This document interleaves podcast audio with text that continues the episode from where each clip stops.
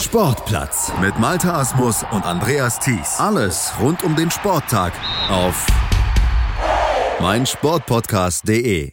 Wir kommen nochmal wieder zum Showdown hier im Sportplatz auf meinsportpodcast.de. Die WM auf Sardinien letzte Woche, die haben wir schon ausführlich nachbesprochen hier bei uns auf meinsportpodcast.de, haben nochmal analysiert, wie es denn um die deutsche Mannschaft, um die deutschen Einzelspieler bei dieser WM in Italien bestellt war haben den vierten Platz von Tade Rosenfeld und den siebten Platz von Antje Samurai ausführlich gewürdigt, aber auch die anderen deutschen Platzierungen. Jetzt wollen wir nochmal nachfragen bei der deutschen Trainerin, bei Birgit Vogt. Wie hat sie denn diese WM erlebt? Wie hat sie das Abschneiden der deutschen Mannschaft erlebt und wie schätzt sie es ein? Unser Kollege, unser Embedded Journalist Kevin Barth, der hat mit ihr gesprochen. Ja, damit wir einfach nochmal eine andere Perspektive kriegen, äh, haben wir jetzt Birgit Vogt hier, eine der Trainerinnen, der Coaches, die hier bei der WM äh, im Einsatz gewesen sind. Äh, Birgit, allgemein, wie ordnest du die Leistung der deutschen Athleten und Athletinnen hier bei der WM ein? Ja, also ich finde, alle deutschen Spielerinnen und Spieler haben eine großartige Leistung gebracht. Ähm, jeder hat im Rahmen seiner Möglichkeiten, glaube ich zumindest, das gespielt, was er konnte und das Maximum rausgeholt.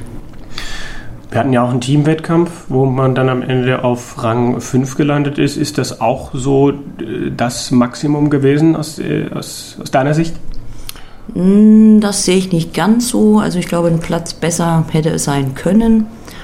Ähm, aber da spielt immer die Form der Spieler eine Rolle, Spielerin. Ähm, dann mussten wir wechseln, weil ein Spieler Spiel danach hatte oder vorher hatte. Also wir konnten nicht immer mit Bestbesetzung spielen, das war schon so, aber letztendlich ähm, können wir mit Platz 5 absolut zufrieden sein.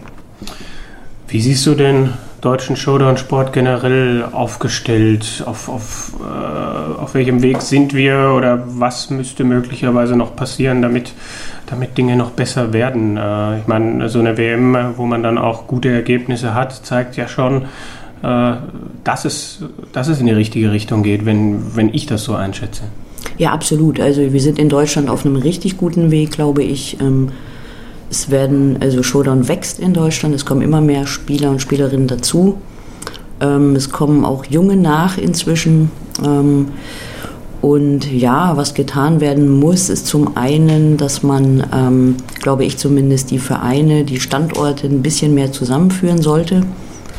Ähm, dass man Trainingsmöglichkeiten bietet, wo die, die wirklich guten Spieler der einzelnen Standorte in regelmäßig miteinander trainieren und spielen könnten. Ich glaube, das wäre schon mal äh, ein erster Schritt, um weiter vorzukommen.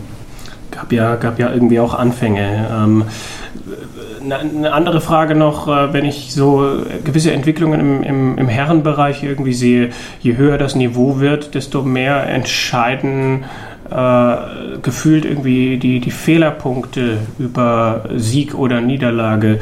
Wie findest du diese Tendenz? Ist das irgendwie, äh, weiß ich nicht, ist das noch schön? Nein, also ich habe mein erstes Turnier in Mailand irgendwann gespielt, ge, ähm, ge, ge, war ich dabei als hm. Coach. Hm. Ähm, und da war das Endspiel, ähm, das war der Leander Sachs gegen den Luca Liberali. Genau. Ja. Ähm, und der Luca ist ein ganz, ganz feiner Spieler, so äh, finde ich zumindest. Und der Leander hat ihn wirklich äh, zerschossen, das muss man so sagen. Nur immer auf den Schläger. Ähm, Luca hat immer noch versucht zu spielen. Ähm, das war nicht schön. Ich bin nach dem zweiten Satz raus, weil das konnte ich mir einfach nicht anschauen. Das hat für mich nichts mit Showdown zu tun und hm. nichts mit Sport. Und es ist schade. Auch hier waren viele Spiele, ähm, wo es wirklich darum ging, möglichst Fehlerpunkte, wenn man schon das Tor nicht trifft, möglichst viele Fehlerpunkte zu erzielen. Die Tendenz finde ich persönlich gar nicht schön.